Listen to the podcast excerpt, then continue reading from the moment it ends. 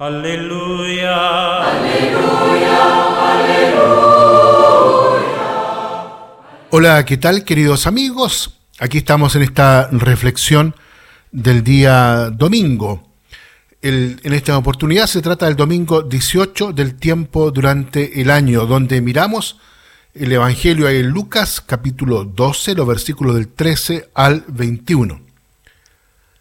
En el conjunto de las lecturas de la liturgia de hoy está contenida una profunda paradoja, la paradoja entre la vanidad y el valor.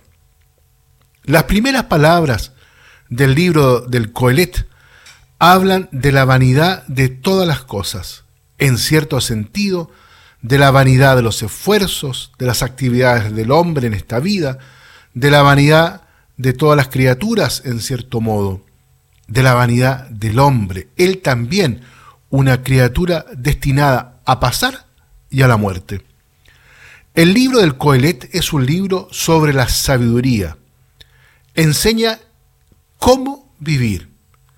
Y lo que dice Cristo en el Evangelio de hoy es justamente una prolongación de esa sabiduría del Antiguo Testamento.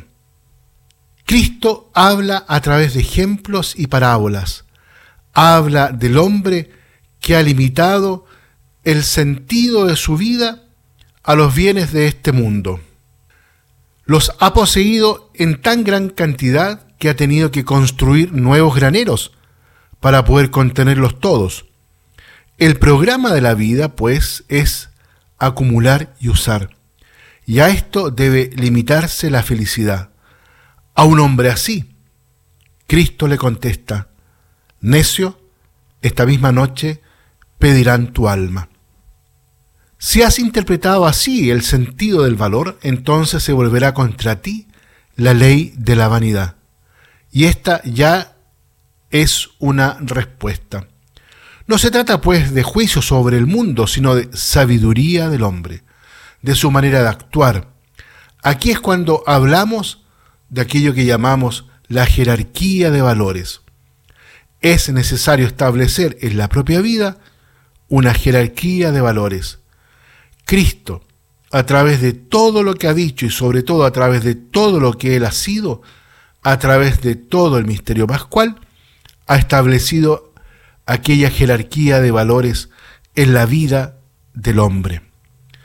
El Evangelio contiene la verdad sobre el hombre, porque contiene todo aquello que está por encima del hombre y que al mismo tiempo el hombre puede alcanzar en Cristo, colaborando con la acción de Dios que actúa dentro del mismo hombre.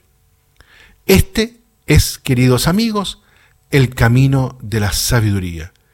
Y sobre todo, este camino de la sabiduría se resuelve la paradoja entre la vanidad y el valor, la paradoja que a menudo vive el hombre. Muchas veces el hombre es propenso a mirar su vida desde el punto de vista de la vanidad. Sin embargo, Cristo quiere que la veamos desde el punto de vista del valor, pero teniendo siempre cuidado de utilizar la justa jerarquía de valores, la justa escala de valores. Cristo ha llamado al hombre a lo que denominamos la pobreza evangélica, a adquirir una actitud que no le haga encerrarse en aquella temporalidad, que no le haga ver en ella el fin último de la propia existencia y no le haga basar todo en el consumo, en el goce.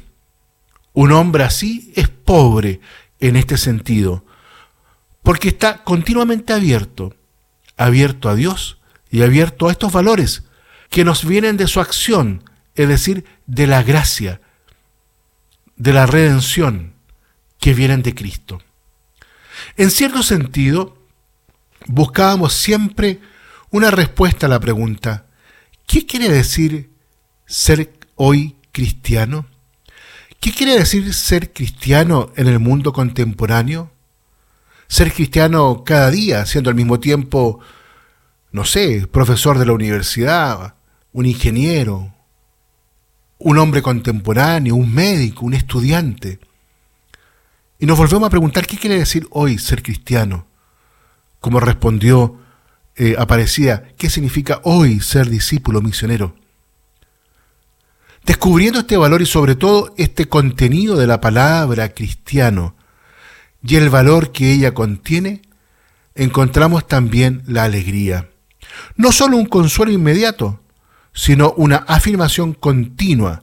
Y aquí encuentra su afirmación una respuesta a la pregunta sobre si vale la pena vivir. En ese caso, vale la pena vivir. Con tal comprensión de la jerarquía de valores, de la escala de valores, tenemos que decirlo, vale la pena vivir. Si la vida tiene este sentido, vale la pena vivirla. Y vale la pena esforzarse y padecer, porque la vida humana no está libre de ello y cada uno de nosotros individualmente y en nuestra comunidad ha vivido muchas veces en su historia, en su vida, grandes dolores. En esta perspectiva, vale la pena por lo tanto esforzarse y padecer, porque como dice Jesús, Bienaventurados los pobres de espíritu, porque de ellos es el reino de los cielos. Muy bien, queridos amigos, hermanos, en este domingo entonces, el 18 del tiempo durante el año, los invito para que nos dejemos nuevamente interpelar por esta palabra que Jesús nos regala, este Evangelio, donde nos invita justamente a poder tener nuestra propia jerarquía de valores, aquella que Él nos propone para que podamos cultivar en nosotros esa actitud del corazón sencilla, abierta al proyecto de Dios para con nosotros. Aquel proyecto que le da sentido a nuestra vida. Muy bien, queridos amigos, que Dios los bendiga a todos y a cada uno. Aleluya. Aleluya.